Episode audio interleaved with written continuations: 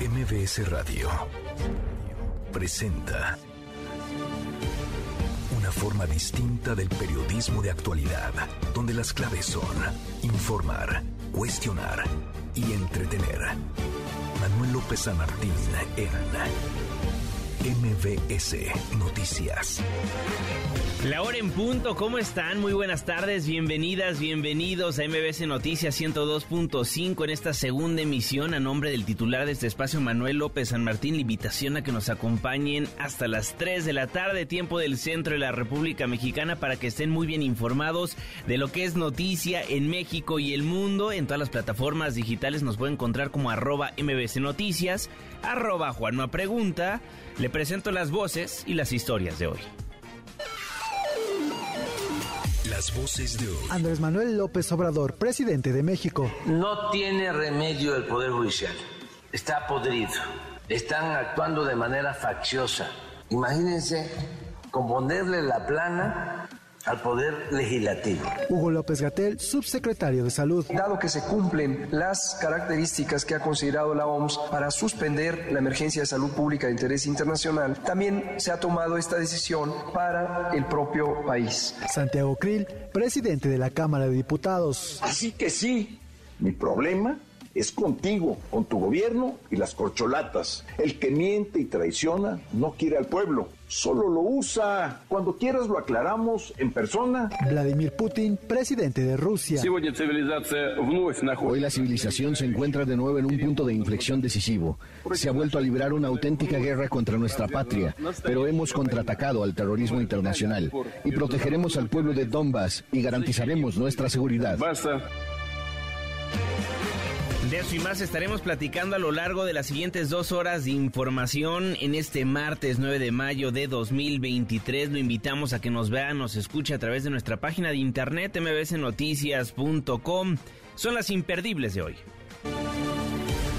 México puso fin a la emergencia sanitaria por la pandemia de COVID-19 a más de tres años de ser anunciada por el presidente López Obrador el 23 de marzo de 2020. La pandemia cobró en México más de 333 mil vidas, aunque la cifra podría ser mucho más grande. Lo anunció el subsecretario de Salud Hugo López Gatel en la conferencia mañanera. Dado que se cumplen las características que ha considerado la OMS para suspender la emergencia de salud pública de interés internacional, también se ha tomado esta decisión para el propio país. El presidente ha firmado un decreto que pone eh, fin a la vigencia del decreto original del 23 de marzo de 2020 en el que se estableció la situación de emergencia sanitaria asociada a COVID-19. En consecuencia con este decreto que pone fin, tendrán que darse por suspendidas también las vigencias de los distintos acuerdos que en su momento emitió el Consejo de Salubridad General y el Secretario de Salud para instruir la acción extraordinaria en materia de salubridad general. También en la mañanera el presidente López Obrador se lanzó contra los ministros de la Suprema Corte de Justicia de la Nación luego de que ayer declararan con nueve votos a favor y dos en contra la inconstitucionalidad del primer paquete de su reforma electoral, mejor conocida como el Plan B. Es la voz del Ejecutivo Federal. En un acto de prepotencia y de autoritarismo se atreven a cancelar la ley los ministros de la Corte, que están al servicio de una minoría rapaz que se dedicó a saquear al país y que quieren regresar por sus fueros, ahora con el apoyo del Poder Judicial. Entonces, ¿qué es lo que se tiene que hacer? Pues primero que se tenga mayoría calificada en el Congreso. Y bueno, después de este revés, el presidente ya está preparando un nuevo plan, el Plan C. A ver, ¿en qué consiste este Plan C? Pues en que Morena gane la mayoría constitucional en el Congreso en las elecciones de 2024 para así poder realizar las modificaciones necesarias a la ley electoral. También el presidente dijo que se requiere una reforma al Poder Judicial para que sea el pueblo quien elija a los ministros, magistrados y jueces. Escuche. Ahí viene el C no tiene remedio el Poder Judicial. Está podrido. Están actuando de manera facciosa. Imagínense componerle la plana al Poder Legislativo. No violaron absolutamente nada. Nada. Pero en un acto de prepotencia y de autoritarismo se atreven a cancelar la ley los ministros de la Corte, que están al servicio de una minoría rapaz. Bueno, se imagina al pueblo saliendo de las urnas para poder escoger a nuestros jueces, a magistrados, a ministros. Ahora también esos servidores públicos van a tener que ser campaña. Van a dejar de ser servidores públicos, se van a convertir en políticos mexicanos si es que esto llega a ser una realidad. Es la propuesta del presidente López Obrador. Requiere, requiere nuestro país una reforma al Poder Judicial. Ya lo veremos. A propósito del presidente, este martes sostuvo una reunión virtual con su homólogo estadounidense Joe Biden para abordar el tema migratorio, el tráfico de fentanilo y también la cooperación económica. Hace algunos minutos escribió a su cuenta de Twitter Conversamos alrededor de una hora con el presidente Biden, reafirmamos el compromiso de seguir trabajando juntos en temas como la migración con dimensión humanista, el tráfico de drogas y armas y sobre todo en cooperación para el bienestar de los pueblos más pobres de nuestro continente. Somos buenos vecinos y buenos amigos. El Departamento del Tesoro de Estados Unidos incluyó en su lista negra a Joaquín Guzmán López, hijo de Joaquín El Chapo Guzmán, así como a tres miembros más del cártel de Sinaloa, los que identifica como una letal red de tráfico de fentanil.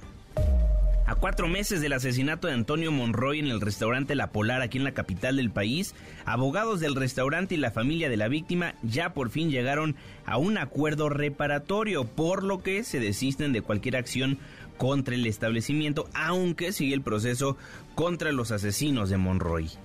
Y por tercer mes al hilo, la inflación general se desaceleró para llegar a 6.25% anual en abril, su nivel más bajo desde octubre de 2021, de acuerdo con los datos que nos proporciona el Instituto Nacional de Estadística y Geografía.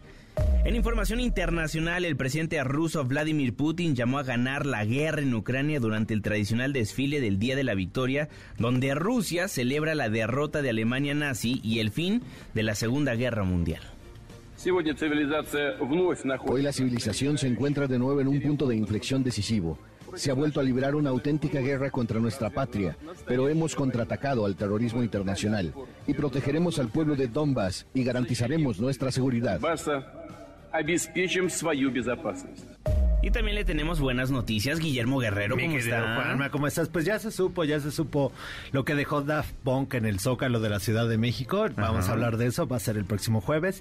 Y también tenemos una canción de Michael Jackson, una canción nueva de Michael Jackson que estoy seguro que nunca va, nunca, nunca, nunca han escuchado. ¿Por qué? ¿Revivió? Revivió para cantar una canción de, de Mario Bros. Ya, ya la escucharemos al ratito. Muy bien, muchísimas gracias, Guillermo Guerrero.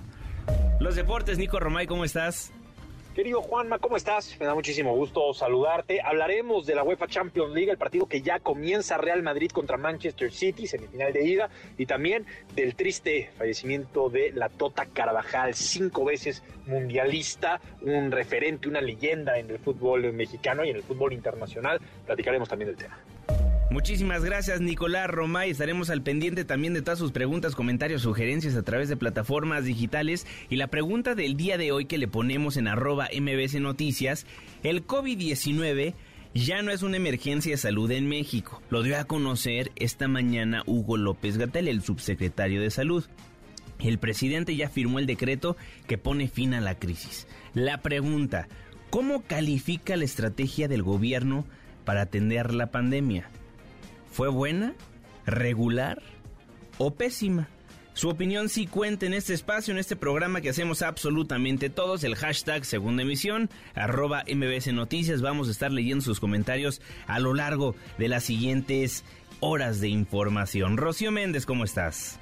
¿Qué tal? Muy buenas tardes, Juanma. Tras la invalidación de la primera parte del plan B de la reforma electoral por el Pleno de la Suprema Corte de Justicia de la Nación, así reaccionó el presidente Andrés Manuel López Obrador. También eso, lo del plan B. Sí, ahí viene el C. No tiene remedio el Poder Judicial. Está podrido. Están actuando de manera facciosa.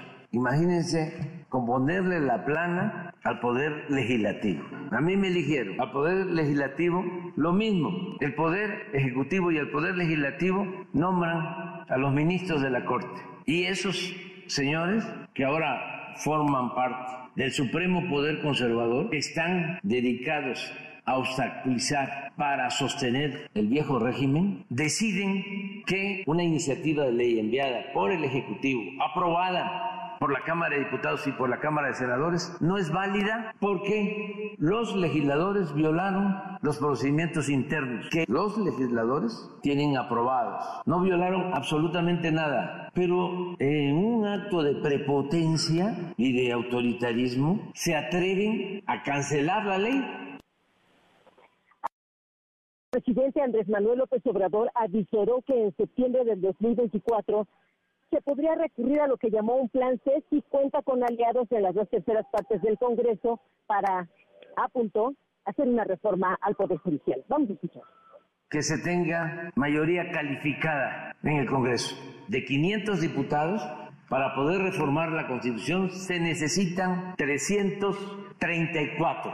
Hay que ir por los 334 en la próxima elección. Ese es el plan C. En el Congreso se han dedicado a bloquearnos y ahora con la complicidad de un poder faccioso al servicio de la corrupción. Y sí se puede alcanzar. Hay encuestas en donde tenemos una aprobación hasta del 80%. Si no se fortalece el Congreso, pues el presidente queda atado. No han podido, como quisieran, ¿no? Atarme de pies y brazos porque no me dejo ni me voy a dejar. Y de una vez anuncio en septiembre, antes de que yo termine, voy a enviar la del Poder Judicial, que el pueblo elija a los ministros y después de un tiempo a magistrados y después a jueces. Un juez en Nuevo Laredo dejó libre a unos extorsionadores aunque él insistió en que presentaría tres reformas constitucionales en septiembre del 2024,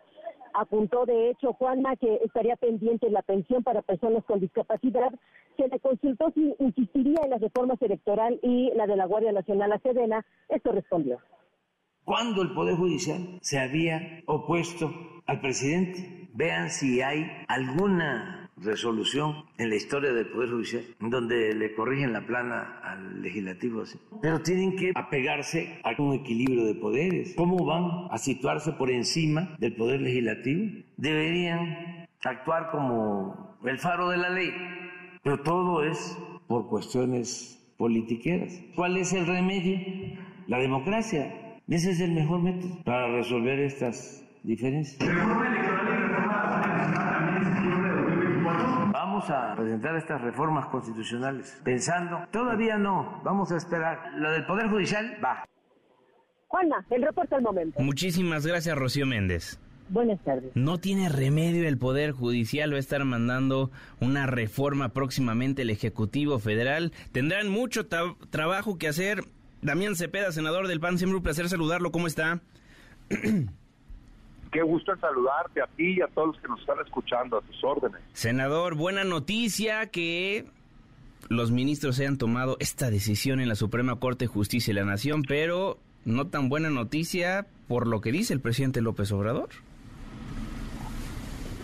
Mira, me parece a mí una extraordinaria noticia, no para la oposición, sino para México. Claro. El que la Corte haya decidido poner orden a los abusos que estaba cometiendo Morena y sus aliados en el Congreso.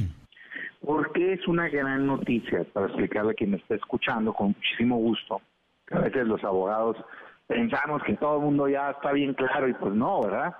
Eh, dos motivos de la extraordinaria noticia que tenemos. El primero es que la Corte tumba una reforma electoral, la primera parte, dañina, que atacaba la democracia es esta primera parte del dañino plan B de reforma electoral del presidente que en esta parte de comunicación social tenía varios vicios, pero sobre todo que le permitía al gobierno involucrarse con propaganda gubernamental en las campañas. Imagínate nada más lo que eso puede generar, pues fueron años de lucha precisamente de la oposición para lograr que eh, los gobiernos del pasado no intervinieran como para hoy eh, eh, regresar a ese esquema de Nino. Bueno, entonces la primera parte de la buena noticia es que se tumba esa dañina reforma. La segunda parte de la gran noticia es que se siente un precedente muy importante. ¿Cuál es el precedente? El precedente es que un Congreso por más que tenga una mayoría, esa mayoría no puede hacer lo que le venga en gana. Tiene que respetar el derecho de las minorías a tener un debate de cualquier reforma democrático, o sea, una deliberación democrática, así es el término. ¿Qué quiere decir esto? Que conozcas qué estás votando, que tengas tiempo para hacer un análisis objetivo y que se siga todo el proceso legislativo y que no se brinquen las etapas nada más porque traes mucha prisa, pues, y que no tengas una verdadera urgencia. Entonces, ¿por qué es importante esto? Porque lo que ha venido haciendo Morena es aprobar iniciativas al vapor, sin ningún tipo de análisis en la Cámara ni de diputados, ni de senadores. O sea, desesperados por cumplir las instrucciones del presidente de la República.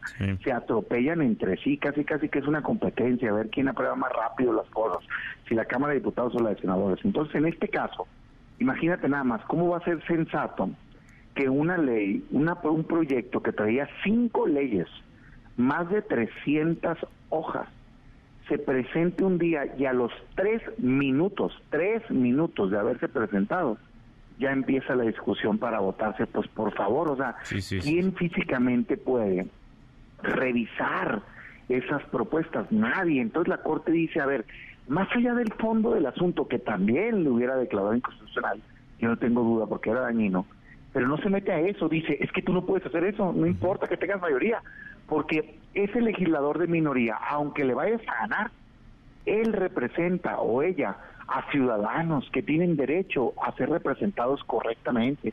Y para que sean representados correctamente tienes que dejarlos que hagan su trabajo.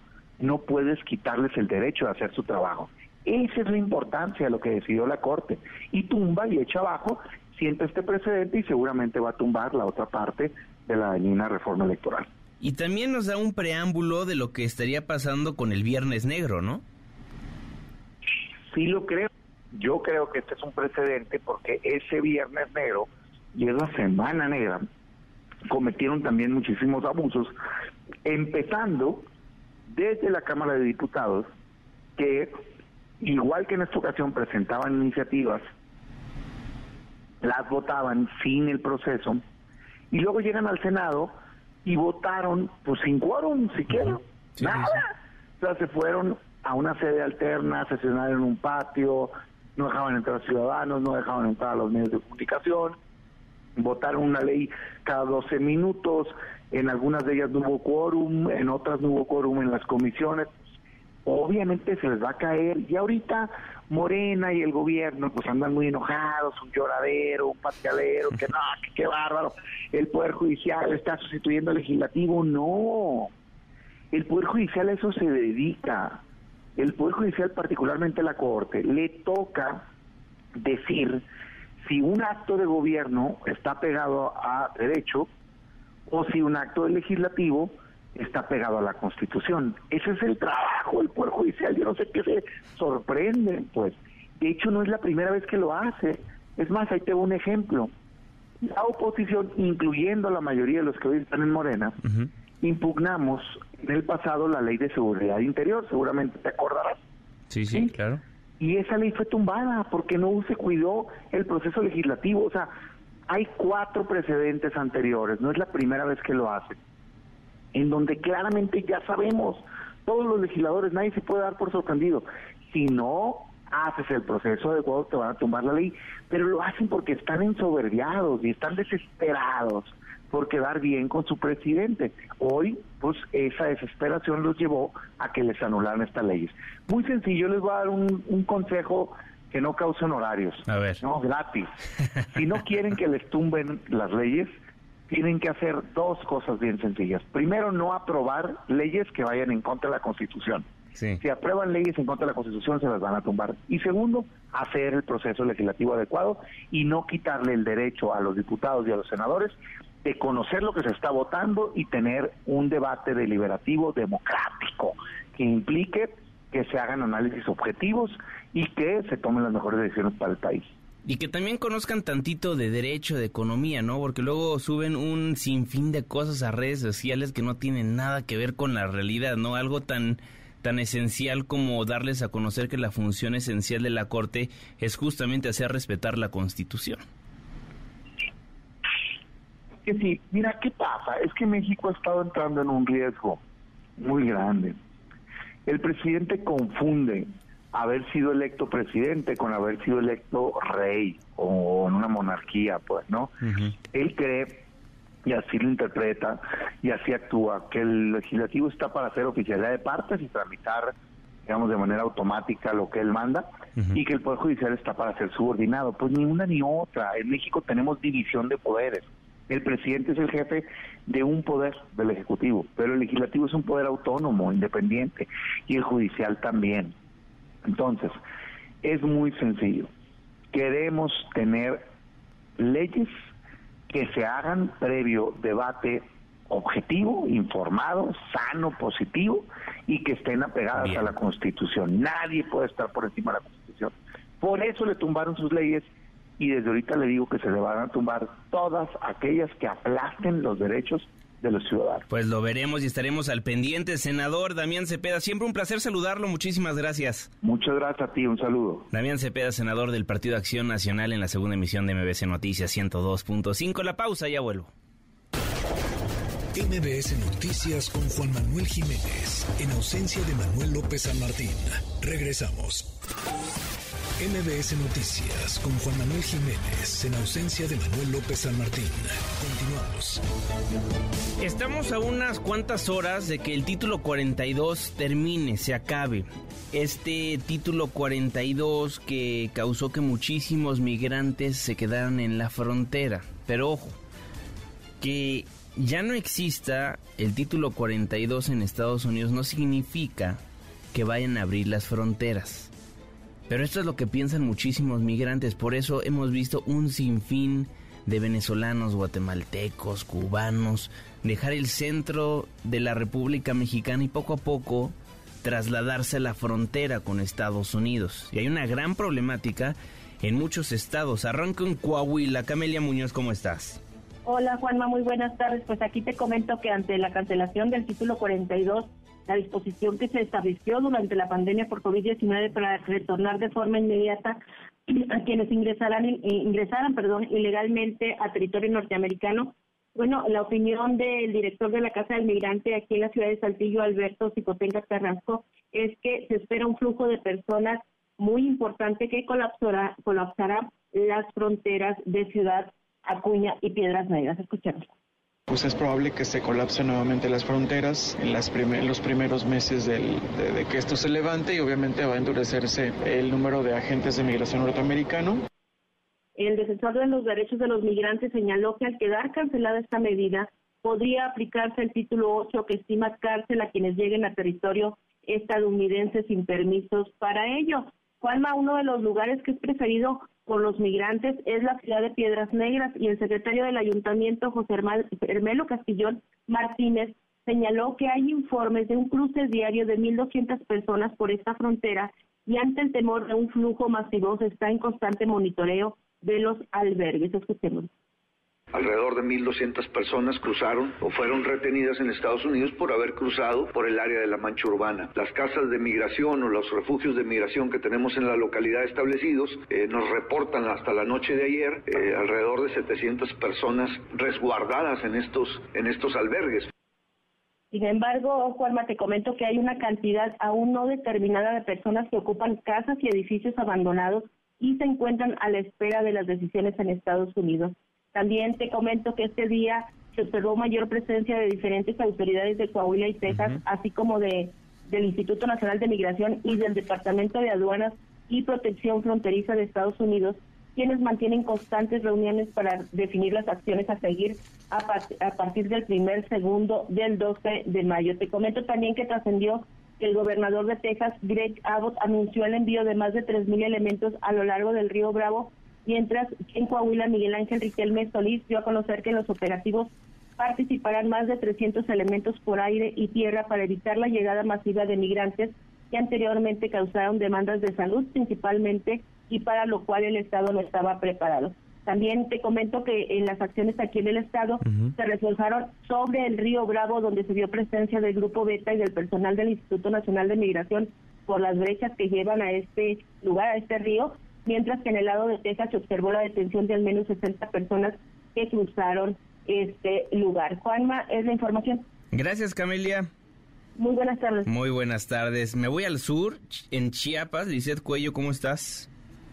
Juanma, ¿qué tal? Muy buenas tardes. Informarte que una nueva oleada masiva de unos 5.000 migrantes de diversos países está llegando a este estado sureño de México, afligidos para procesar sus permisos para alcanzar a llegar a la frontera norte de México a escasos días de que termine el título 42, convirtiendo en un caos la calle y oficinas de migración. Desesperados intentan ordenarse para poder pasar y obtener sus documentos que de acuerdo a los mismos migrantes es una esperanza para llegar al sueño americano, al menos así lo confirma Armando Montes, quien es migrante de Venezuela, y escuchemos. La lista se la llevan directamente hacia de inmigración. Inmigración va a llamar al grupo número 3. El que está anotado en el grupo número 3, usted anotó por decir algo, cinco personas. O sea, usted está solo, pero usted está con cinco personas. Esas cinco personas van para adentro ya directamente. ¿Quién lo otorga a usted? Le entregan su permiso. Directamente la lista se va directamente adentro de inmigración.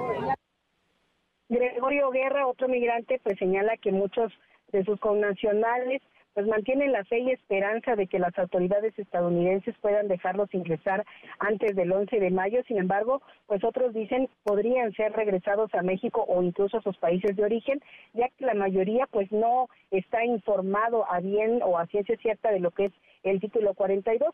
Escuchemos. La verdad estamos desinformados, no sabemos, no tenemos una información precisa sobre eso. Simplemente dice que lo van a quitar, hay personas que dicen una cosa, otras que dicen que no van a empezar a deportar, que es lo, que más que se escucha, pero realmente no sabemos. Acá en Tapachula, eh, Juanma, pues se ven las filas súper largas de hombres, mujeres y niños intentando ingresar a este centro de atención provisional donde expiden los permisos por 45 días para intentar llegar hasta los Estados Unidos. Este fin de semana se incrementó la llegada de miles de migrantes, entre ellos familias con niños que se encuentran acostados en las calles, en las aceras, debajo de árboles en espera de poder obtener un turno y lograr el permiso para poder salir y dirigirse a la frontera norte. Las autoridades, Juanma, finalmente te informo, tratan de trabajar lo más pronto posible, aunque ya les señalaron que no les garantizan llegar antes del 11 de mayo y que culmine, pues por supuesto, el llamado título 42. Este sería el reporte, Juan. Muchísimas gracias, Lisset. Fuerte abrazo. Muy buenas tardes. A ver, tal vez Tuve que haber empezado este bloque explicando un poquito más acerca del título 42 porque en estos momentos estoy viendo que en redes sociales muchas personas nos escriben de algo que no es el título 42. A ver, el gobierno de Joe Biden decretó el fin de la emergencia por COVID-19 y con ello el fin del título 42, pero eso no significa que la frontera esté abierta. Estados Unidos cuenta con otras medidas para regular la migración y la más importante, el título 8 del Código de Estatutos Federales, el cual es aún más estricto que el propio título 42, ya que implica que quienes crucen de manera irregular la frontera pueden enfrentar la prohibición de regresar a Estados Unidos durante cinco años si son detectados y en caso de volver a ingresar ilegalmente pueden ser sentenciados hasta a dos años de prisión. Entonces no significa con el levantamiento del título 42 que ya la frontera está abierta y todos los migrantes van a poder pasar. Por eso va a haber una crisis muy grande en la frontera entre México y Estados Unidos el próximo 11 de mayo. Y justamente se platicó al respecto en esta videoconferencia que sostuvieron Joe Biden y el Ejecutivo Federal Mexicano hace algunas horas. Rocío Méndez, ¿cómo estás? ¿Qué tal, Juanma? Muy buenas tardes. Sí, alrededor de las 9.30 horas tiempo del centro de México, los presidentes de México, Andrés Manuel López Obrador, y de Estados Unidos, Joe Biden, tuvieron una reunión por vía remota. Por nuestro país también intervino el canciller mexicano, como se puede identificar, en una fotografía que recientemente ha subido a sus redes sociales el presidente Andrés Manuel López Obrador desde su despacho. Hay que destacar que el mandatario mexicano, Juanma, terminó el día de hoy su mensaje matutino alrededor de las 9.25 horas, así es que rápidamente se incorporó a esta segunda actividad de su agenda. Dice el presidente López Obrador que se conversó por alrededor de una hora con su homólogo de los Estados Unidos y se reafirmó el compromiso de seguir trabajando juntos en temas como la migración con dimensión humanista, el tráfico de drogas y armas y sobre todo en cooperación para el bienestar de los pueblos, los más pobres del continente. Dice el presidente López Obrador que él y Biden y por supuesto los pueblos pueblos de Estados Unidos y de México son vecinos y amigos. Eso es lo que tenemos al respecto de este encuentro virtual. Seguramente en el paso de las horas y sin duda el día de mañana o pasado mañana habrá más reportes formales por parte del gobierno federal también. Pues estaremos al pendiente, Rocío. Muchísimas gracias. Buenas tardes. Buenas tardes. León Krause, en MBS Noticias. León, siempre un placer saludarte. ¿Cómo estás? El placer es mío, Juan Manuel. ¿Cómo estás? Pues bien, emocionado de escucharte, pero qué cosa lo que va a estar sucediendo en cuestión de horas ya con el fin del título 42. El gobierno de López Obrador, el de Joe Biden, van a estar enfrentando un reto migratorio, yo diría, sin precedentes. Sí, esa es la realidad. Eh, los gobiernos tendrán un papel eh, muy complejo, no solamente los gobiernos federales, sino estatales y por supuesto municipales a ambos lados de la frontera.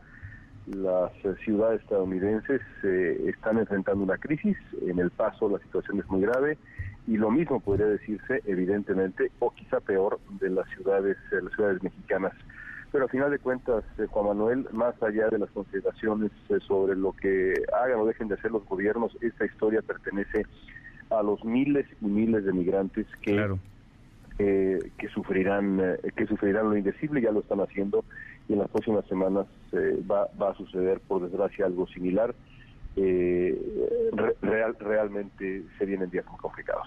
Más allá del envío de 1.500 personas a la frontera por parte de la milicia estadounidense. ¿Qué más se está haciendo? Porque creo que no se ha tocado a profundidad lo que van a estar viviendo, como bien lo dices, miles de migrantes en la frontera. Pues mira, el, énfasis está en las medidas punitivas. Eh, y eso es una tristeza y, eh, y, en el fondo una eh, el preámbulo de una tragedia porque lo cierto es que estamos hablando de seres humanos ¿Sí? seres humanos que tienen necesidades concretísimas, que enfrentan riesgos concretísimos y mientras el énfasis sea solamente punitivo, esto no va a llegar a buen puerto. Yo insisto, y lo he dicho muchas veces, y por supuesto mi voz no es ni la más importante ni la única, que lo, lo fundamental, lo crucial en ambos lados de la frontera es que se invirtiera en darle a estos miles eh, de migrantes, muchos de ellos eh, eh, padres con, con, hijos, a veces menores no acompañados, como sabemos, la posibilidad de tener una vida digna o por lo menos una vida segura.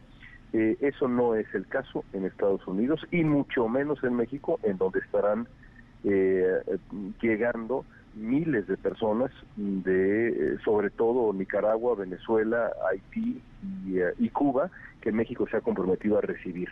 ¿Qué quiere decir a recibir, Juan Manuel? Hay 3.000 millas de distancia entre la frontera norte de México y Caracas.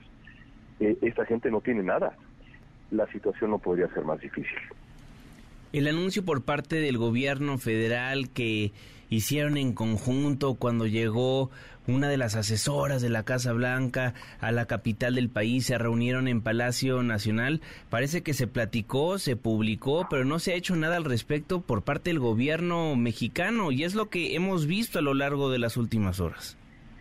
Pues sí, es que eh, el, de nuevo, yo, a pesar de que los detalles específicos no los vamos a conocer, no se necesita eh, más que estudiar, digamos, los últimos años de la relación entre México y Estados Unidos y por desgracia aquí hay diferencias, sí ha sido mejor, pero marginalmente mejor el gobierno de Joe Biden que el gobierno de Donald Trump. Ambos gobiernos tienen una prioridad y las, la prioridad son las medidas punitivas, hacer la experiencia de la migración, Juan Manuel, lo más hostil posible para reducir el número de migrantes. Y México ha colaborado eh, gustosamente. Diga lo que diga el presidente de México, en México se maltrata sistemáticamente a los migrantes, no se respetan los derechos humanos y quizá, como se decía en los tiempos de Trump, la crueldad es el punto. Porque puede morir el título 42, pero eso no impide a que haya otra legislación para crear un nuevo título o una nueva norma, ¿no? Existe ya, se llama el título 8 y eso es exactamente lo que va ahora, lo que van ahora a enfrentar los migrantes, Juan Manuel. Esa es la realidad. Eh, y eso implicará, por ejemplo, la, necesidad, la, posibilidad de ser deportados eh, y enfrentar procesos legales eh, que, que, que, tengan, insisto, consecuencias consecuencias penales para los migrantes. La idea de que ahora, sin el título 42, es mucho más, eh, será mucho más sencillo ingresar a Estados Unidos. Es un mito, simplemente no es así. Eh, en fin, eh, se, se, vienen tiempos complejos. Bueno, estaremos al pendiente lo que vaya a pasar, pues ya en cuestión de horas. León Krause, muchísimas gracias. Gracias a ti. Nada más para que usted comprenda la magnitud de lo que va a estar sucediendo próximamente en nuestra frontera si no le hemos transmitido este mensaje a través de este diálogo que tuvimos con León Krause. Estados Unidos, ahí le van números.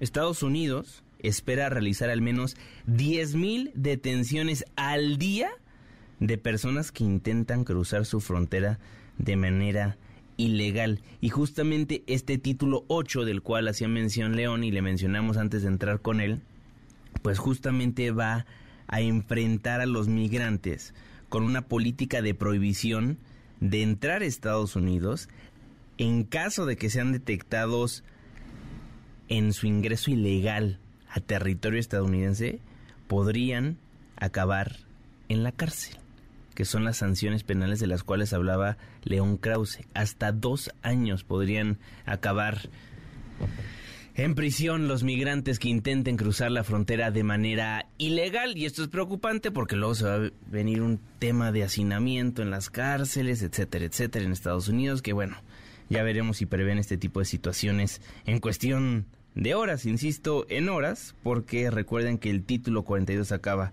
el 11 de mayo. La pausa ya vuelvo. MBS Noticias con Juan Manuel Jiménez, en ausencia de Manuel López San Martín. Regresamos.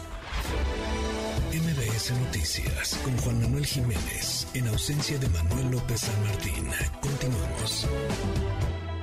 En MBS Noticias, Diana Bernal. 45 minutos después de la hora, Diana Bernal, ladrón de Guevara, asesora constitucional y experta en Derecho Fiscal y Defensa de los Contribuyentes. Siempre un placer saludarte. ¿Cómo estás? ¿Cómo estás, Juan Manuel? Pues con el gusto de saludarte a ti y a tu auditorio para platicar ahora pues de otro tema fiscal que como todos los temas fiscales pues resultan un poco escabrosos, no uh en usar la palabra, y que sin embargo pues sí son cosas que tenemos que saber las personas comunes y corrientes para evitarnos problemas pues con nuestros gastos, con nuestras deducciones, con el servicio de administración tributaria. Fíjate que como hemos informado, ya entró en pleno vigor la nueva versión de la factura o del CFDI comprobante fiscal digital por Internet, que se denomina 4.0. Entonces seguramente muchos y muchas de los que te están escuchando saben que cuando van a un establecimiento y compran, por ejemplo, un teléfono celular, papelería para su oficina o incluso van a comprar un sillón para la oficina, algún mobiliario para la oficina, les preguntan qué uso van a dar al CFDI. Ahora ya es obligatorio que se ponga el uso eh, según el nuevo catálogo.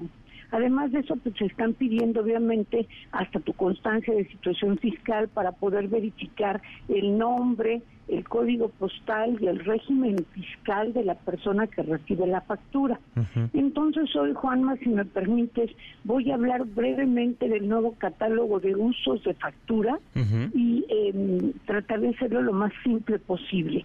Estos usos de factura se dividen realmente en tres nada más, los importantes que son gastos, donde hay tres eh, rubros, gastos en general, gastos por adquisición de mercancías y otro que no vale la pena mencionar porque no es común. Y luego tenemos ocho usos de CFDI con la clave I de inversiones. Y allí sí entra pues cosas muy comunes como pueden ser el mobiliario y equipo de oficina, cuando vas a comprar un coche para tu uso empresarial, ya seas persona físico moral, el equipo de transporte, todo lo que es equipo de cómputo, maquinaria y equipo, comunicaciones. Entonces allí nosotros tenemos que decir para qué vamos a usar el, el, bien que estamos adquiriendo y debe ser el proveedor, el que está vendiendo, el que lo busque y lo localice fácilmente en el catálogo del SAT. Y otro rubro muy importante es deducciones personales, que hemos platicado de ellas. Son 10 y allí eh, si no recabo mi comprobante con la clave adecuada, pues no voy a poder deducir a fin de año ni los honorarios médicos, ni los gastos funerarios, los donativos, los intereses, en fin, todas esas deducciones que hemos platicado y a las que tenemos derecho eh, las personas. En pocas palabras, es importante que si yo voy a hacer una compra que quiero deducir, tenga claro el concepto. Y si no lo sé, Juan Manuel, de plano hablarle a mi contadora, a mi contador y preguntarle, oye, ¿qué concepto doy? Porque si el SAT me rechaza el comprobante, me meto en un lío de tener que cancelar el anterior, pedirle al proveedor que lo cancele y que emita uno nuevo, lo cual es un procedimiento de cierta complejidad. Y también se puede usar el concepto sin efectos fiscales, ¿no, Diana? Exacto, sí. Eh, qué bueno que me lo recuerdas. El S01 si la persona, ahora sí que perdóname la palabra, hace cara de Juat cuando le preguntan, oiga, ¿qué uso le damos al comprobante? Le van a poner el S01. Eso quiere decir que el gasto que hiciste, aunque sea, por ejemplo, el gasto de papel para la impresora de tu oficina personal, no lo vas a poder deducir si le pones el concepto S01 sin efectos fiscales. O sea que ahora sí que hay que ponerse, pues, perdóname el uso de la palabra, pero pues muy abusada, muy abusado en estos nuevos temas. Tres usos, gastos, inversiones, las deducciones personales que son 10, inversiones que son 8 y los gastos que son 3, la más común, gastos en general y el gasto por adquisición de mercancías, ¿no?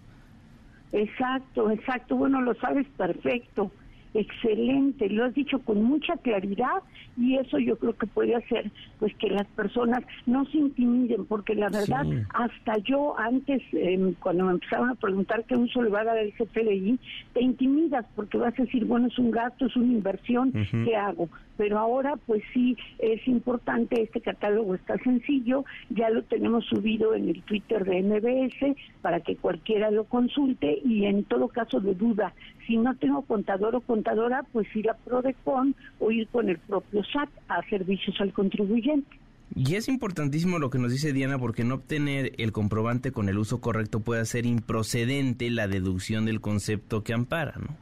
Exacto, si yo compré, por ejemplo, un sillón ejecutivo y un escritorio para mi oficina y no lo metí en el concepto de inversiones correspondiente, lo que va a suceder es que el SAT me va a rechazar la deducción.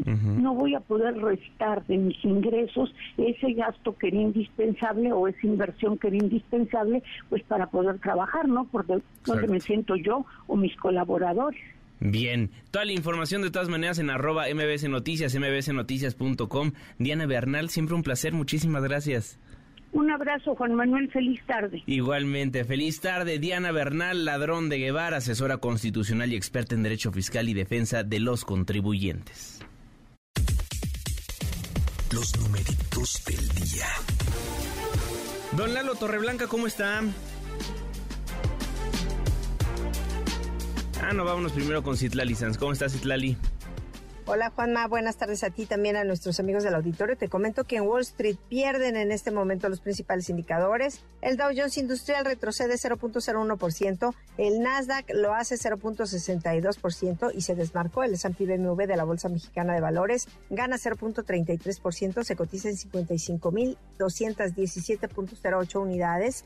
En el mercado cambiario, el dólar en ventanilla bancaria se compra en 17 pesos con 22 centavos, se vende en 18 pesos con 20, el euro se compra en 19 pesos con 19, se vende en 19 pesos con 75. Finalmente te comento cómo se cotiza la criptomoneda más conocida, el Bitcoin. Al momento se compra en 490 mil 20 pesos por cada criptomoneda. Juan, es mi reporte. Buenas tardes. Muy buenas tardes, Citlali Sainz.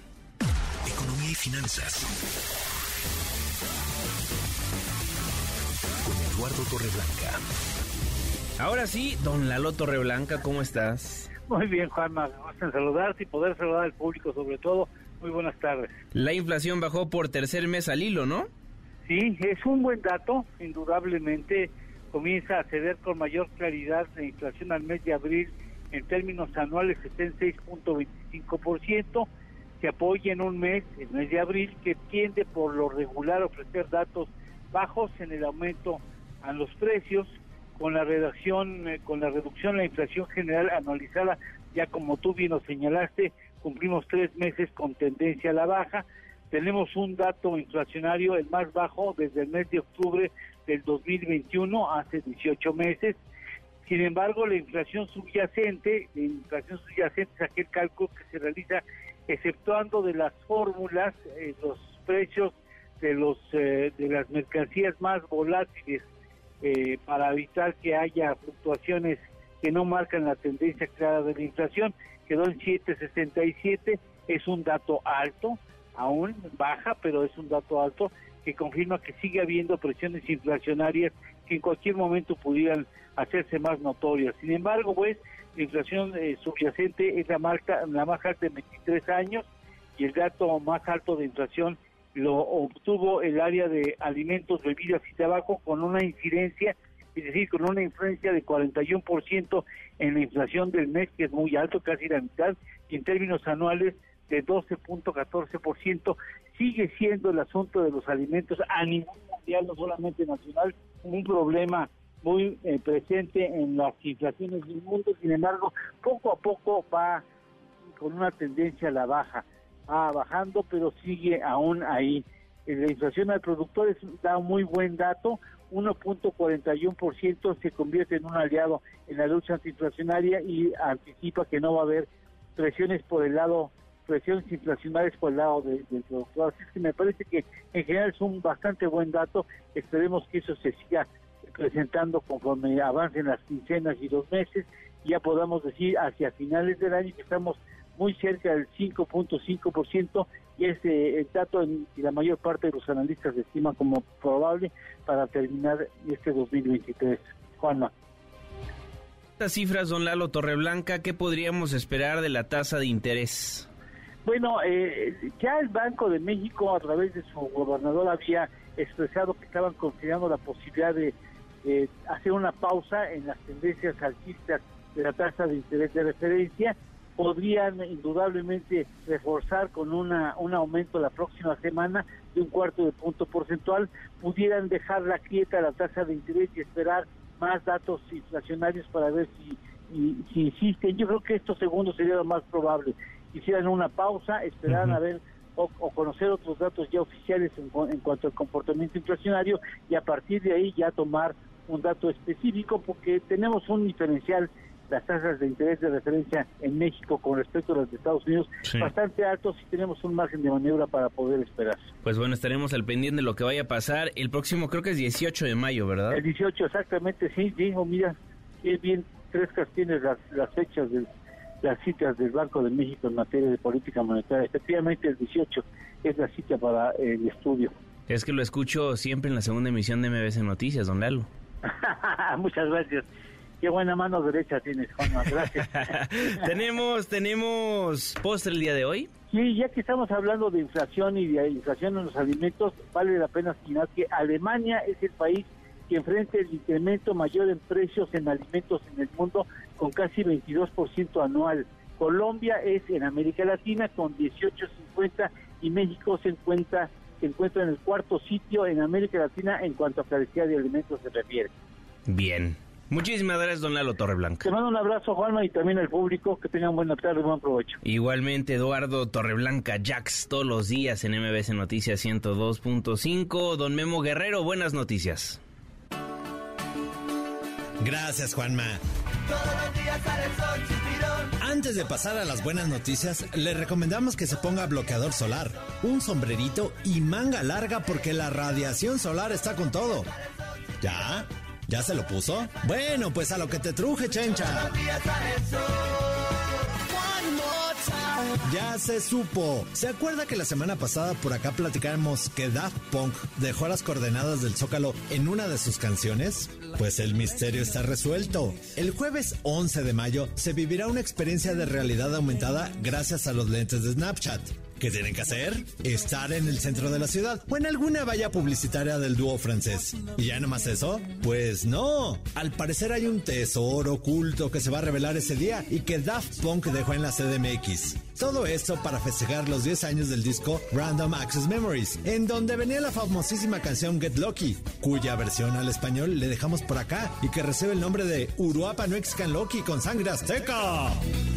For Mexican son, for Mexican son, hurrah for Mexican son, hurrah for Mexican lucky, hurrah for Mexican son, hurrah for Mexican son, hurrah for Mexican son, hurrah for Mexican lucky, hurrah for ¡Qué bonita! Y mire, ya no sabemos en quién confiar. Escuche usted la canción Pitches de la película de Mario Bros, pero interpretada por Michael Jackson. Peach, you're so cool. And with my star,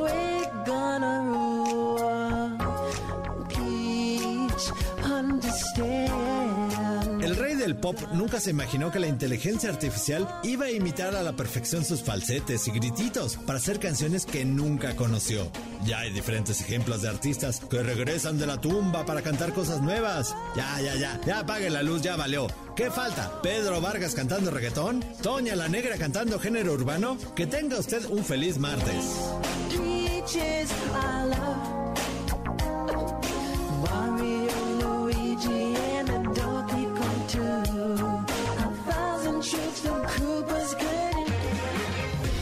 ¿Qué cosa, don Memo Guerrero? Es increíble, Juanma. Es increíble que, pues, que con la inteligencia artificial regresen artistas de la tumba y, y hagan cosas así, ¿no? De verdad, de verdad que es muy, muy sorprendente. Ya habíamos presentado hace como dos semanas todo un álbum completo de Oasis, del grupo Oasis, que era todo generado por inteligencia artificial, pero sí, sí sorprende. Y ya lo dije un poco de broma, pero no falta no falta mucho para que escuchemos, no sé, en serio, a Pedro Vargas No, cantando claro. canciones. No, Lola Las Beltrán. disqueras ya lo están pensando, Sí, ¿eh? claro, Juan Gabriel, Seguro. imagínate, claro. Sí, sí, sí, no, no falta mucho. A ver, los que están vivos y me gustaría que intercambiaran roles. Peso Pluma cantando una de Luis Miguel y Luis Miguel cantando uno de Peso Pluma. ¿Qué tal? Estaría bueno.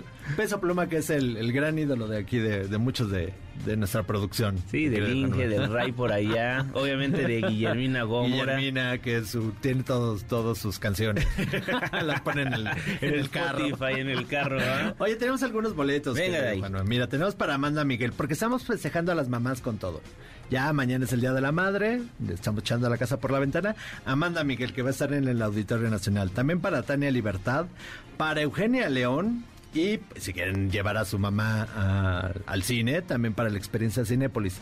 Llamen al 55 51 66 1025 55 51 66 1025 y cántele una canción a Mariana que está allá abajo en los Ah, teléfonos, qué una canción de dinámica. Día de la Mamá. Ella está ahí esperando que le canten y ya se llevan para cualquiera de estos conciertos. ¿Te Perfecto. Buenísimo. Muchísimas gracias, don Muchísimas Memo. gracias, Juana. Breve corte comercial, breve pausa. Al volver, más información y análisis en la segunda de MBC Noticias. MBS Noticias con Juan Manuel Jiménez, en ausencia de Manuel López San Martín. Regresamos. MBS Noticias con Juan Manuel Jiménez, en ausencia de Manuel López San Martín. Continuamos. Gracias por continuar con nosotros en MBS Noticias 102.5. ¿Qué sucede en plataformas digitales? Caemos en las redes.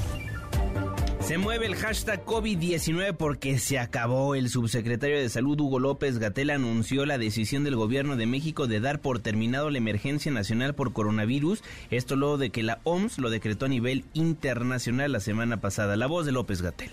Como comentamos que, dado que se cumplen las características que ha considerado la OMS para suspender la emergencia de salud pública de interés internacional, también se ha tomado esta decisión para el propio país. El presidente ha firmado un decreto que pone eh, fin a la vigencia del decreto original del 23 de marzo de 2020 en el que se estableció la situación de emergencia sanitaria asociada a COVID-19. En consecuencia, con este decreto que pone fin, tendrán que darse por suspendidas también las vigencias de los distintos acuerdos que en su momento emitió el Consejo de Salubridad General y el secretario de Salud para instruir la acción extraordinaria en materia de salubridad general.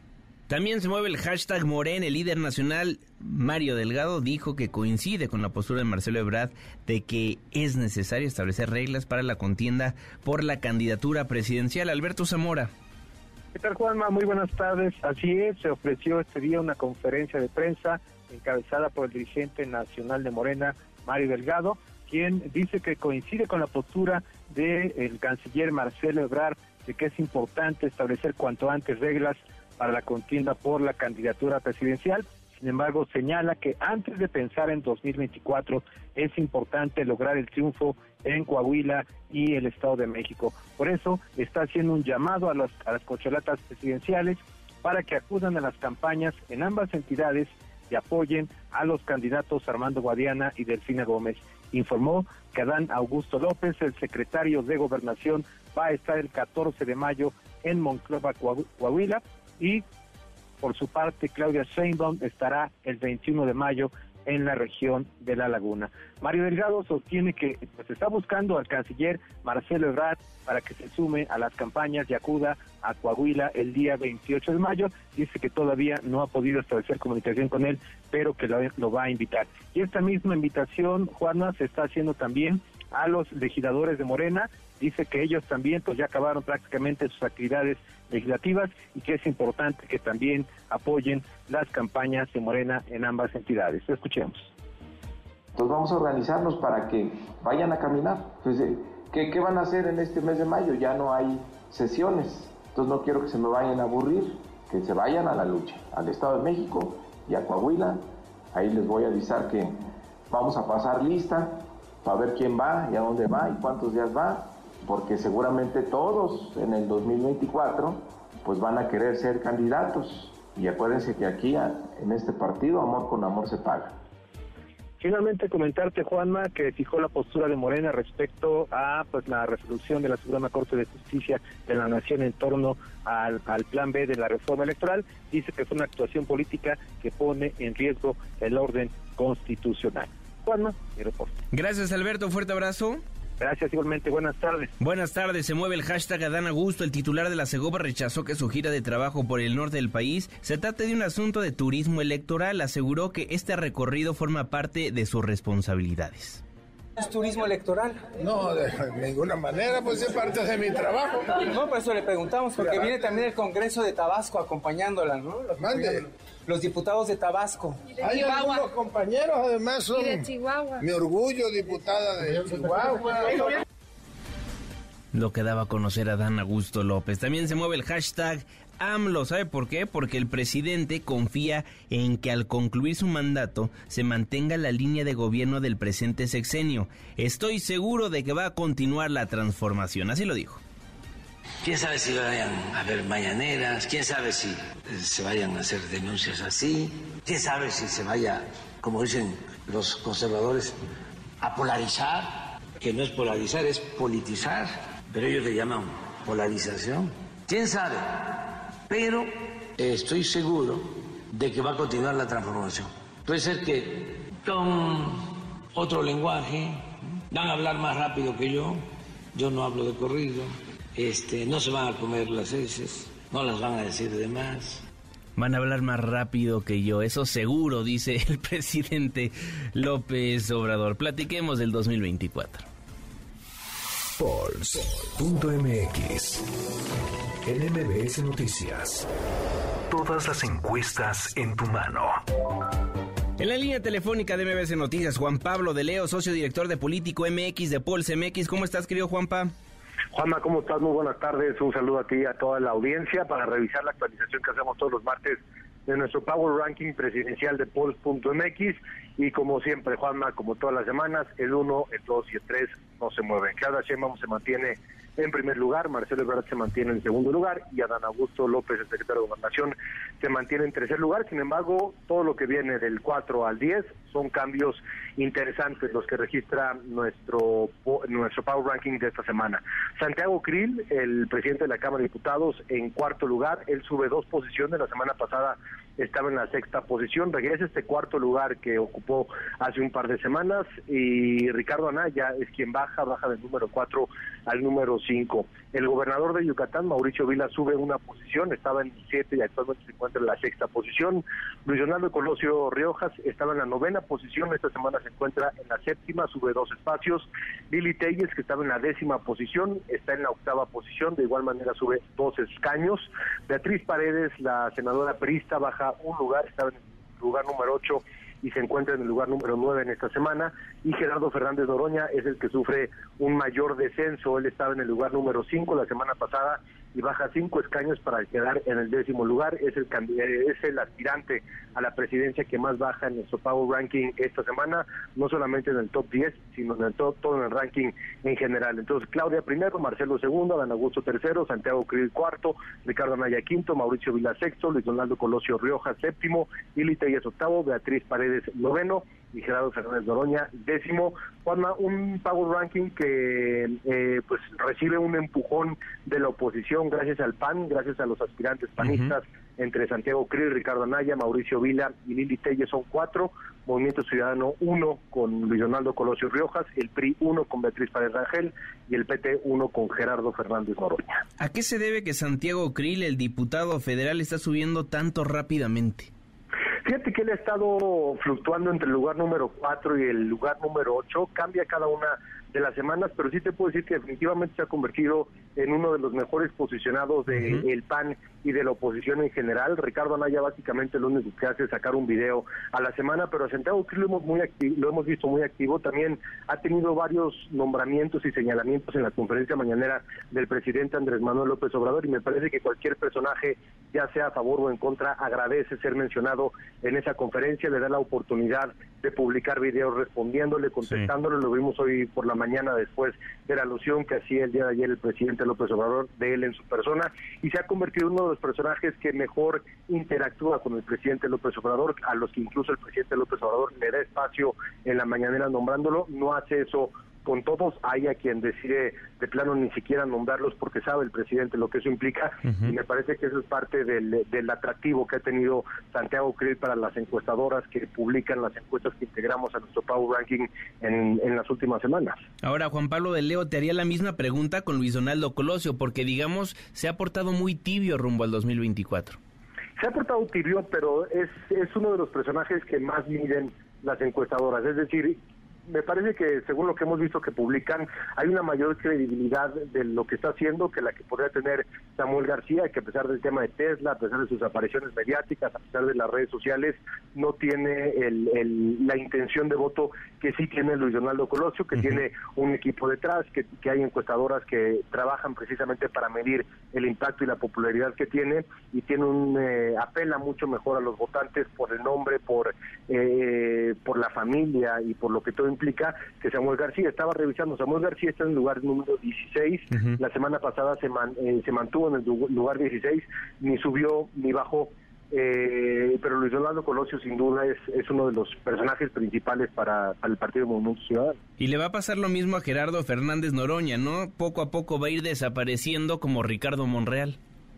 Sí, tiene, tiene este efecto similar de Santiago Krill, que de pronto sube y baja. Yo te diría que lo que tiene Gerardo Fernández Noroña en ese sentido es la posibilidad de poder marcar en, los dos Power Rankings, tanto como el presidencial como en el de la Ciudad de México. Tiene una mayor eh, eh, consistencia en el de la Ciudad de México y en el presidencial eh, fluctúa bastante. De pronto lo tienes en quinto lugar la semana pasada y ahora baja al décimo lugar. También hay varias semanas en las que ha estado fuera del top 10, pero eh, eh, sube y baja, digamos, es de los de los personajes que mayor fluctuación tiene. Ricardo Monreal se encuentra en el 13, bajó un lugar, estaba en el 12 la semana pasada, cuando él llegó a estar en el lugar 6 o 7 de nuestro top 10, entonces tampoco no ha vivido buenos momentos Ricardo Monreal en las últimas semanas, pero de igual manera también puede volver a, a subir, lo hemos visto con diferentes ejemplos. Pues bueno, lo vamos a estar platicando en la segunda emisión de MBC Noticias, de todas maneras puede consultar las redes sociales de Político MX y de Pols MX que son arroba pols.mx y polsmx en Twitter, en Instagram y en Facebook.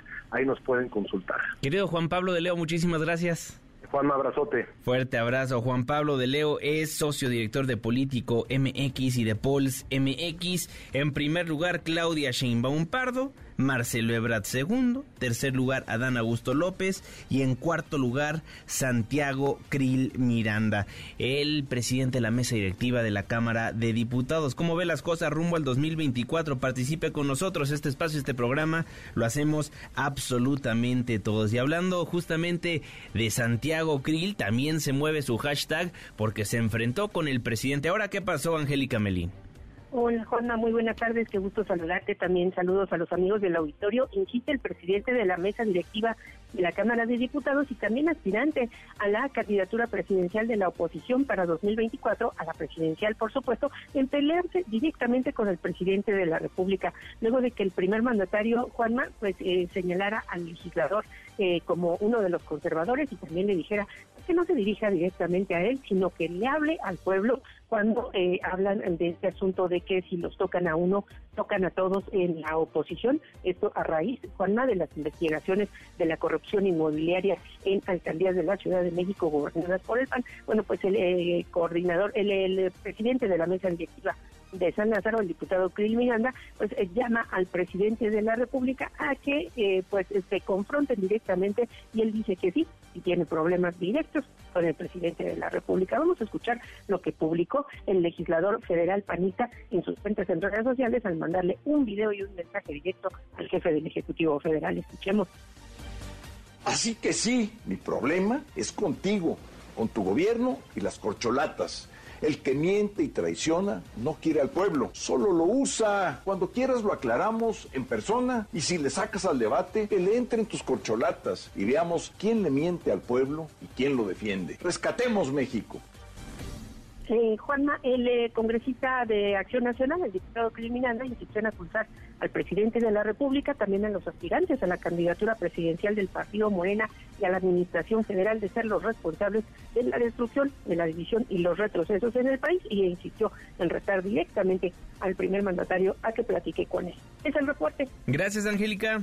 Hasta luego. Muy buena tarde, hasta luego. Hashtag La Polar porque ya hay acuerdo. La familia de Antonio N., el comensal asesinado dentro de la cantina, aceptó una indemnización. Los agresores que lo mataron, ellos sí van a seguir en prisión. La voz del abogado de la víctima, David Arellano.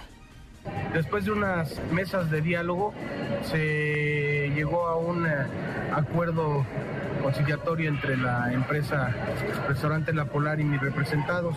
Por lo tanto, hoy eh, han quedado satisfechos eh, las peticiones por parte de ellos y tenemos un acuerdo pues en el cual ya no tenemos ninguna acción ni ninguna diferencia con la empresa. Esto ya quedó cerrado el día de hoy totalmente y por lo tanto pues ya únicamente continuaremos por lo que respecta a las gentes que participaron serán las acciones legales en contra de las gentes procesadas y quien resultara responsable de esos hechos. Lo quedó a conocer el abogado de la víctima de la Polar. También se mueve el hashtag Metro Ciudad de México porque hay caos, caos en el sistema de transporte colectivo. ¿Dónde cree? En el Metro Pantitlán. Esta mañana se registraron empujones, aglomeraciones en esta terminal del sistema. Los usuarios dieron portazo. Juan Carlos Alarcón. Efectivamente, Juanma, gracias. Un gusto saludarte. Muy buenas tardes. Ante la demora para avanzar e ingresar en la estación del Metro Pantitlán, usuarios abrieron las rejas por la fuerza y otros lo saltaron para llegar a tiempo a sus destinos. Los pasillos que lucen con grietas por falta de mantenimiento se vieron abarrotados y con extrema dificultad para llegar a las escaleras que conducen a los andenes de los trenes. El tumulto que se aprecia en diversas imágenes de video difundidas a través de redes sociales superó al personal de seguridad que poco pudo hacer para controlar a los angustiados pasajeros que manifestaron retrasos de hasta 30 minutos para abordar el tren. Sin embargo, el sistema de transporte colectivo Metro aseguró que solo se realizan maniobras de dosificación como una medida de protección civil para evitar que se rebase la capacidad de los andenes de salida de los trenes. No obstante, en las redes sociales los usuarios reportaron que no era normal la aglomeración en pasillos y escaleras de acceso a la línea 9 del metro. Incluso la saturación generó empujones y codazos entre los pasajeros ante la cantidad de personas que se desplazaban en pasillos y andenes. El metro reiteró que ante la falta de afluencia de la hora punta, el metro exhortó al público usuario a permitir el libre cierre de puertas de los trenes, así como obedecer las indicaciones del personal del metro con la finalidad de agilizar los traslados. El metro ofreció como alternativa la línea de Pantitlán, línea 5, así como el servicio de apoyo de la red de movilidad integrada, es decir, utilizar otro transporte que no fuera el metro para llegar a tiempo a sus destinos. Juanma, el reporte que tengo. Muchísimas gracias, Juan Carlos Alarcón. Muy buenas tardes. Muy buenas tardes. También se mueve el hashtag Luis Miguel porque, ¿qué cree? Ya salió el sol. El cantante anunció hace algunos meses su gira Luis Miguel Tour 2023, pero fue hasta el día de hoy en el que finalmente revelaron las fechas de la preventa. Serán los días 16 y 17 de mayo, esto de acuerdo con Santander, ¿y qué cree? Va a haber nueve meses sin intereses. Hashtag Tota, se va un grande, Antonio Tota Carvajal, histórico portero mexicano, murió a los 93 años. De hecho, fue el primer futbolista en disputar cinco Copas del Mundo y jugó para los clubes Real España y León FC. Soñar no cuesta nada, pero convencerse de que hay que hacer las cosas. Y se puede, y se puede. Y me pongo de ejemplo. Fui a un mundial, quise ir a otro. Fui al dos, quise otro. Fui a tres, quise otro. Fui a cuatro, quise uno más, cinco. Y al sexto dije, voy a hacer el ridículo. Punto. Entonces hay que pensar en grande para llegar a ser grande. Alguien famoso lo dijo, ¿no? Deportes. Con Nicolás Romay. En MBS Noticias. Hay que pensar en grande. Nicolás Romay, ¿cómo estás? Muy bien, Juan, me encantaba de saludarte. Triste con esta noticia, una leyenda del fútbol mexicano. Durante muchísimos años, muchísimos mundiales, era referencia a la Tota Carvajal porque había disputado cinco Copas del Mundo con todo lo que eso significa y representa. Ya después Rafa Márquez rompió o empató ese récord más bien en Rusia 2018 y Andrés Guardado y Guillermo Ochoa lo hicieron en la última Copa del Mundo de Qatar. Sin embargo, durante muchos mundiales, a nivel mundial, y no solamente en México, la Tota Carvajal, un histórico del fútbol mexicano, un histórico de León, en donde vivió toda su vida, ¿no? Hasta hasta el día de hoy vivía ahí en, en León, eh, gente muy cercana que lo iba a visitar y que todavía echaba charlas largas, largas con la Tota Carvajal. Imagínate todo lo que no vivió, todo lo que no sabe y todas las anécdotas que no tenía del fútbol eh, mexicano. Así que un día triste, evidentemente, decir adiós siempre es de las cosas más complicadas en la vida y el día de hoy se va la Tota Carvajal. Descanse en paz, la Tota Carvajal. ¿Qué más tenemos, mi querido Nico? UEFA Champions League, semifinales de ida y el Real Madrid le está ganando 1 por 0 al Manchester City. Sorprende el Real Madrid, un golazo de Vinicius Junior que está en un nivelazo, ¿eh? Nivelazo lo de Vinicius Junior, 1 por 0 gana el Real Madrid. Este es un gran resultado para el conjunto de Carlo Ancelotti. Vamos a ver cómo termina el partido, minuto 56 hasta el momento con la victoria del Real Madrid. La vuelta será la próxima semana en Manchester, en donde pues tendría que estar obligado el Manchester a ganar el partido. Así que veremos si el Real Madrid se puede llevar una, una ventaja ante el equipo de Guardiola, que es amplio favorito, ¿eh? hay que decirlo, amplio favorito. Así que disfrutando la semifinal de ida, el día de mañana, Inter de Milán contra el Milan en la otra semifinal, también para estar muy pendientes. Muy pendientes, va ganando el Real Madrid 1 a 0, ¿verdad? Correcto. Así que eh, todavía está la historia por escribirse porque pues es partido de ida y vuelta, así que falta mucho más de la mitad de esta eliminatoria por jugarse, por disputar. Real Madrid, Manchester City, Milán e Inter de Milán. Estaremos al pendiente, mi querido Nicolás Romay. Muchísimas gracias. abrazo, Juanma. Mañana, mañana estaremos ya con todos los resultados de la Champions y el previo del Inter contra Milan. Y a las 3 los esperamos, claro, Sports por MBS Radio en esta misma estación. Te escuchamos, mi querido Nico. Fuerte abrazo. Igual, saludos. Nicolás Romay con los deportes en MBC Noticias 102.5. Breve corte comercial, nos vamos a la pausa, pero antes un recorrido por el planeta de la mano de mi tocayo, Manuel Marín. Internacional. El presidente ruso Vladimir Putin culpó nuevamente a Occidente de provocar la invasión a Ucrania y llamó a ganar la guerra en los próximos meses. Esto durante el tradicional desfile del Día de la Victoria, donde Rusia celebra la derrota de la Alemania nazi y el fin de la Segunda Guerra Mundial. Hoy la civilización se encuentra de nuevo en un punto de inflexión decisivo. Se ha vuelto a librar una auténtica guerra contra nuestra patria, pero hemos contraatacado al terrorismo internacional y protegeremos al pueblo de Donbass y garantizaremos nuestra seguridad. Aún no es posible finalizar la guerra en Ucrania. Al menos así lo piensa el secretario general de la ONU, Antonio Guterres, quien afirma que ambos bandos, tanto Ucrania como Rusia, creen poder ganar la guerra, por lo que no permitirán que un acuerdo de paz prospere a pesar del costo humano que la guerra conlleva. Desafortunadamente, yo creo que en este momento no es posible una negociación para la paz. Creo que las dos partes están convencidos que pueden ganar. Esta fue una invasión rusa contra la ley internacional, contra la Carta de Naciones Unidas, una violación de la integridad territorial de Ucrania, pero no veo la Rusia en este momento disponible para una retirada de los territorios que ocupó y creo que la Ucrania tiene la esperanza de retomarlos. Entonces, una negociación de paz en este momento no es posible. El expresidente de Estados Unidos Donald Trump fue declarado culpable por agresión sexual y difamación contra la columnista E. Carroll, lo que tendrá que pagar 5 millones de dólares de indemnización. El jurado exoneró a Trump por violación, la cual habría ocurrido en 1990, según acusó la columnista. MBS Noticias con Juan Manuel Jiménez, en ausencia de Manuel López San Martín. Regresamos. MBS Noticias con Juan Manuel Jiménez en ausencia de Manuel López San Martín. Continuamos. Rocío Méndez, ¿cómo estás? ¿Qué tal, Juanma? Muy buenas tardes para informarte que el presidente Andrés Manuel López Obrador insistió en que antes de que concluya su mandato habrá un sistema de salud gratuito y adecuado a los primeros niveles del mundo. Vamos a escuchar.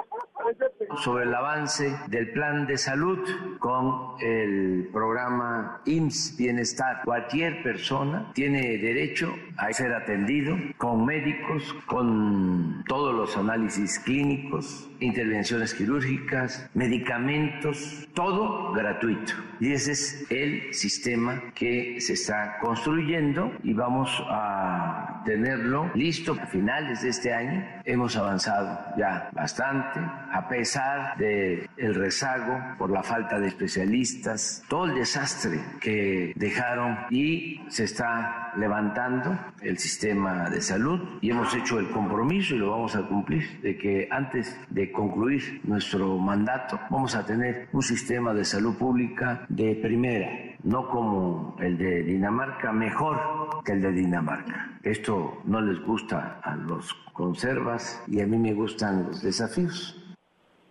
El presidente López Obrador es lo que plantea al respecto del sistema de salud, pero el día de hoy en su mensaje matutino en Palacio Nacional, Juanma, también se destacó que para México el COVID ha dejado de ser una enfermedad epidémica y ya se le considera en su estado endémico y por lo siguiente se toman acciones respectivas. Vamos a escuchar a su secretario de Prevención y Promoción de la Salud, Hugo López Gatell. Dado que se cumplen las características que ha considerado la OMS para suspender la emergencia de salud pública, se ha tomado esta decisión para el propio país. El presidente ha firmado un decreto que pone fin a la vigencia del decreto original del 23 de marzo de 2020 en el que se estableció la emergencia sanitaria asociada a COVID-19. Este decreto pone fin de los distintos acuerdos que en su momento emitió el Consejo de Salud General en la medida en que COVID-19 ya se considera una enfermedad en estado endémico y ya no epidémico, es decir, permanecerá con nosotros por siempre, con altos y bajos en la temporada fría del año. La incorporación de la vacunación COVID con modificaciones a la política de vacunación contra COVID ya de una manera permanente en el programa de vacunación universal. En su momento se harán públicas las especificaciones técnicas. Mantendremos actualizado el plan preparación, respuesta y recuperación ante emergencias para que sea un instrumento que sirva ante cualquier nueva epidemia. Juanma, el reporte al momento. Muchísimas gracias, Rocío. Buenas tardes. Muy buenas tardes. El doctor Alejandro Macías, infectólogo y excomisionado nacional contra la influenza AH1N1 en la línea telefónica. Doctor, siempre un placer. ¿Cómo está? Hola, bien. Gusto estar con su auditorio. Buenas tardes. Se anunció el fin de la emergencia sanitaria por la COVID-19 en la República Mexicana, pero pareciera que únicamente estaba en papel, ¿no? En México desde hace mucho tiempo ya se habría acabado esta emergencia sanitaria. Sí, bueno, a ver, eh, de hecho México es signatario del Reglamento Sanitario Internacional y una vez que la OMS dice se acabó, pues se acabó. Pero se acabó la etapa pandémica o epidémica. No se ha acabado el virus, el virus se quedó, el virus eh, llegó para quedarse y ahora hay que aprender a coexistir con él. Y es a eso a lo que se refiere, que pues tenemos que aprender las lecciones de lo que hicimos bien y lo que hicimos mal. Ahora sería como estilo la influenza, ¿no? El virus SARS-CoV-2 hay que aplicar nuestra vacuna cotidianamente y saber que sigue existiendo este virus y seguirá existiendo. Sí, eh, pero no sabemos todavía bien a bien cuál va a ser la política de vacunación de la influenza, perdón, de COVID-19 en el futuro. Eh, probablemente va a ser una vacunación anual, es lo más probable. Pero también puede ser que el virus evolucione a ser un virus completamente catarral y ya ni siquiera vacuna necesitamos, pero eso ya se dirá en el futuro. Por lo pronto lo que se puede decir es que muy probablemente va a ser una vacunación anual. Le preguntamos al auditorio, doctor, el COVID-19 ya, es ya no es una emergencia de salud en México. ¿Cómo calificaría la estrategia del gobierno para atender la pandemia? ¿Buena, regular o pésima? ¿Qué diría usted? Mira, yo diría que hay cosas que se hicieron bien, cosas que se hicieron regular o cosas que, como se dice ahora, hay áreas de oportunidad de mejora. yo creo que, por ejemplo, las vacunas se hicieron bien. México no producía prácticamente vacunas. De ahora hay una capacidad de producir vacunas eh, de influenza, si viene una pandemia de influenza, ya ahí se puede producir la vacuna en México. La vacuna de COVID ya se puede producir en México, ese fue un convenio que se hizo con empresas privadas y la Fundación Carlos Slim del gobierno. Y México le puede dar batalla en vacuna de COVID-19 a buena parte de América Latina. La vacuna patria, que es una buena vacuna, una buena plataforma. Eso se hizo bien, pero ahora, la verdad es que no tenemos camas de terapia intensiva, no tenemos un sistema primario de atención. Se nos acaba el oxígeno a medio camino se nos acaban los medicamentos. Yo ahorita escuchaba que la Secretaría ha dicho que se va a hacer un plan de preparación para que la siguiente pandemia no nos agarre así o, por lo menos nos trate mejor. Y creo que eso es muy bueno, que reconozcamos que muchas cosas se pueden hacer mejor y que, eh, y que lo hagamos en una planeación para el futuro. Ayudó en las vacunas, pero ayudó también a mejorar el servicio que se le proporciona al mexicano la pandemia. No, yo creo que, a ver, el sistema de salud no funciona bien. Eso yo creo que hay que aceptarlo. No estamos cerca de Dinamarca entonces. No, digo, Dinamarca invierte 10% del Producto Interno Bruto en salud. Si queremos ser como ellos, pensamos invertir como ellos. Entonces invertimos menos del 3%, menos de la tercera parte en relación con el Producto Interno Bruto. Entonces, no, no, no. Eh, la verdad es que necesitamos invertir más en salud, más y mejor. Y no podemos decir que vamos a mejorar nada más con una buena intención. En, política, como eso, se califican los resultados, no las buenas intenciones. Totalmente. Doctor Alejandro Macías, muchísimas gracias por estos minutos. Le mando un fuerte abrazo. Sí, gracias a ustedes. Eh, cuídense. Igualmente, doctor Alejandro Macías, infectólogo y excomisionado nacional contra la influenza AH1N en la segunda emisión de MBC Noticias 102.5. La pausa, ya vuelvo. MBS Noticias con Juan Manuel Jiménez, en ausencia de Manuel López San Martín. Regresamos. MBS Noticias con Juan Manuel Jiménez, en ausencia de Manuel López San Martín. Continuamos. Gracias por continuar con nosotros en MBS Noticias 102.5. Yo soy Juan Manuel Jiménez. En todas las redes sociales me encuentra como arroba Juanma Pregunta. ¿Qué sucede a las afueras del Congreso de la Ciudad de México? Cuéntanos, Juan Carlos Alarcón. Así es, policías de la Secretaría de Seguridad Ciudadana y manifestantes se enfrentaron verbalmente y a empujones en las escalinatas del Congreso de la Ciudad de México. Se trata de un grupo de personas inconformes con el actuar de la fiscal general de la Ciudad de México, Ernestina Godoy, así como con su vocero Ulises Lara. Efectuaron una protesta para externar a legisladores de todos los partidos políticos, principalmente de Morena, su oposición a que repiten el cargo Ernestina Godoy. La manifestación ciudadana se realizó en el marco de la discusión de la denominada Ley Godoy, dictamen que será analizado y discutido hoy en el Pleno, el cual es la antesala a la reelección de la funcionaria en la Fiscalía Capitalina. Escuchemos.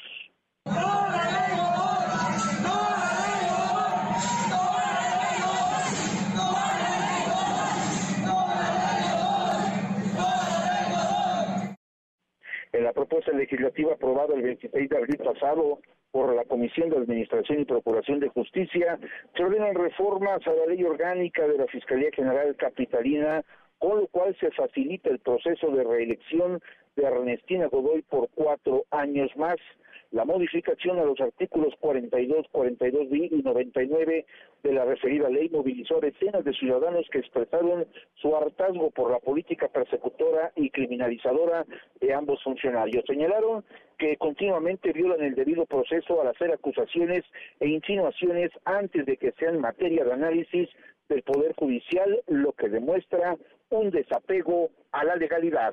Y es el reporte que tengo. Muchísimas gracias, Juanca.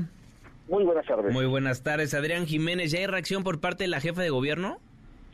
¿Qué tal, Juanma Auditorio? Así es, pues estas protestas que ya lo señalaban se registran este martes afuera del Congreso Capitalino señaló la jefa de gobierno, no son generalizadas, es el PAN. Y bueno, pues lo que explica la jefa de gobierno es que pues este bloqueo que realizan estos manifestantes con pancartas es contra la continuación de la fiscal Ernestina Godoy al frente de la Fiscalía General de Justicia por cuatro años más. Sin embargo, pues dice que pues no se está llevando a cabo precisamente la ratificación de este encargo, sino más bien se está armonizando la ley en esta materia. Vamos a escuchar parte de las palabras de la jefa de gobierno. Pero no son protestas en general, es el PAN. Así, son unas cuantas personas del PAN que están manifestando afuera del Congreso eh, porque la discusión eh, está planteando, a ver, eso es importante que se conozca. En la Ciudad de México, por la Constitución, eh, el fiscal o la fiscal general de justicia se elige a partir de un consejo que elige el propio Congreso. No es una propuesta de la jefa de gobierno para elegir a la fiscal sino que se elige un consejo y ese consejo Juanma Auditorio, la mandataria capitalina, detalló que ahora el planteamiento que se está haciendo es que antes de abrir a muchas más personas que quieran ser fiscales, pues es que se presente este como en el caso de los derechos humanos en estos organismos autónomos de la ciudad, primero que se presente el tema de la ratificación y no precisamente pues eh, esta terna que también está establecida en la ley. Finalmente comentarles que pues en medio de estas confrontaciones, manifestaciones, agresiones que denunciaron algunos legisladores de, Morena, pues ya estas eh, reformas a la ley orgánica de la Fiscalía General de Justicia Capitalina fueron aprobadas por diputados de Morena y sus aliados aquí en el Congreso de la Ciudad de México en el recinto de Donceles. La información que les tengo. Gracias, Adrián. Buenas tardes. Buena tarde. El diputado Federico Doring, el presidente de la Junta de Coordinación Política del Congreso de la Ciudad de México en la línea telefónica. Diputado, ¿cómo está? Muy bien, Juan, ¿cómo estás? Buenas tardes. Muy buenas tardes. ¿Qué está sucediendo en el Congreso? Pues sucedió que en la ciudad que Sheinbaum miente diciendo que es la ciudad de los derechos, se legisla con granaderos. Eh, un grupo de vecinos acudieron en la mañana a exigir parlamento abierto. No vas a encontrar un solo diputado de Morena, ni el presidente de la Comisión de Justicia, absolutamente nadie quiso siquiera escucharlos. Y pues de repente en vez de diálogo llegaron los granaderos, quisieron encapsular a los manifestantes, eh, no lo lograron. Y luego los granaderos, en vez de cuidar el recinto y cuidar pues que no hubiera violencia, se dedicaron a hacer una valla para que los legisladores de Morena y aliados entraran al Congreso por la puerta trasera de un estacionamiento público, eh, ayudándoles a hacer mayoría y evidentemente poniéndose la policía del lado de la mayoría de Morena, no del Congreso, porque pues no todos los legisladores ni pudieron ingresar ni fueron asistidos por esos granaderos. Estoy leyendo el tuit de Marce Fuente, diputada de Morena, que dice que ustedes enviaron grupos de choque. Fuimos agredidos por grupos de choque del Partido Acción Nacional, quienes buscan impedir nuestro acceso al Congreso de la Ciudad de México. Dicen que es un grupo llamado Frente Cívico Chilango. Pues yo no pienso caer en provocaciones. Ahí están los hechos claros. Quienes entraron al Congreso entraron de la mano de los granaderos quienes no pudieron entrar al Congreso fueron los de oposición. Había un par de excepciones de legisladores que lograron entrar antes. Y pues tú vas a encontrar las dos versiones. Nada más que nosotros no le dimos la espalda a los capitalinos. La obligación, a ver, más allá de cómo piense cada diputado, lo menos que tú y cualquier capitalino merece que es de un diputado, que te escuche, Sí. Si te va a decir que va a votar a favor o en contra, lo menos que tú y cualquiera merece en esta ciudad es que alguien te dé la cara y te explique sus argumentos. El trato que hoy le dieron los granaderos y los legisladores de Morena a los capitanos es indigno. Cuando menos denle la cara a la gente, cuando menos explíquenles por qué no les vas a dar el Parlamento abierto, cuando menos escúchalos. Incluso en la crisis del Senado, ¿qué hubo? Monreal platicó con los otros coordinadores. Aún en la crisis del Senado hubo diálogo. ¿Y tú no viste la Guardia Nacional desmontando la toma de tribuna que hizo la oposición? La Guardia Nacional no, no fue un factor legislativo. Aquí los granaderos son los que hacen el quórum, sacando de un lado de la valla a los de oposición y dejando, digamos, del lado correcto de la valla a los del gobierno. Eso nunca se había visto. ¿Quieren este Parlamento abierto para discutir las modificaciones del artículo 44? Pues lo querían para la denominada ley Godoy. ¿Por qué? Porque en el fondo del asunto está, Juan Manuel, muchos eran de Iztacalco. Sí. ¿Por qué? Porque ahí murieron dos jovencitas porque no había una coladera. Y porque a estas personas les ha dicho la, la fiscal que no piensa ejercer acción penal en contra de absolutamente ningún servidor público del sistema de aguas de la Ciudad de México. Entonces, en esa desesperación acuden al Congreso buscando que alguien les permita que haya la terna. Te explico por qué. Pues Morena puede apoyar a quien quiera, pero ¿qué tal que tú tienes un abogado ciudadano que quiere competir contra Ernestina y que quiere ofrecer una procuración de justicia distinta. Le están arrebatando no a la oposición, a ti y a cualquier ciudadano el derecho a competir contra Ernestina. Yo no puedo competir. Un diputado no puede ser candidato a fiscal. A quien están sacando de la terna y a quien están sacando del proceso es a los abogados que son ciudadanos y que creen que pueden competir contra Ernestina. Es decir, ganar con trampa no es la eh, herramienta legislativa y democrática idónea. ¿Cuándo es la siguiente sesión, diputado? La sesión es el jueves y es una sesión para temas, digamos, normales. sí. Pero esta ley lo que hace es sacar a todos los activistas de derechos humanos, a todos los abogados que creen que pueden tener un buen desempeño de la contienda. Y la constitución de la ciudad dice que tiene que haber terna. Aquí no importa lo que diga Morena. La constitución de la ciudad dice que tiene que haber ternas. Aunque la ley secundaria diga que no va a haber terna, pues esto va a terminar otra vez en la corte, como las mismas machincuepas de Morena, que no importa lo que diga la constitución, que hacen leyes a modo y con dedicatoria. Esto es como la ley Saldívar en versión Ciudad de México para Ernestina Godoy. Y lo que están buscando las víctimas, porque de lo que me cuentan muchas de las personas que fueron al Congreso de la Ciudad de México a ser escuchados, han sido víctimas del sistema de la Fiscalía General de Justicia de la Ciudad de México. Eh, en su inmensa mayoría. y, son las que sienten que la eh, el Congreso o la eh, eh, mecanismo de selección no los puede dejar fuera. Bien. ¿no? Y en eso pues tiene nuestro apoyo.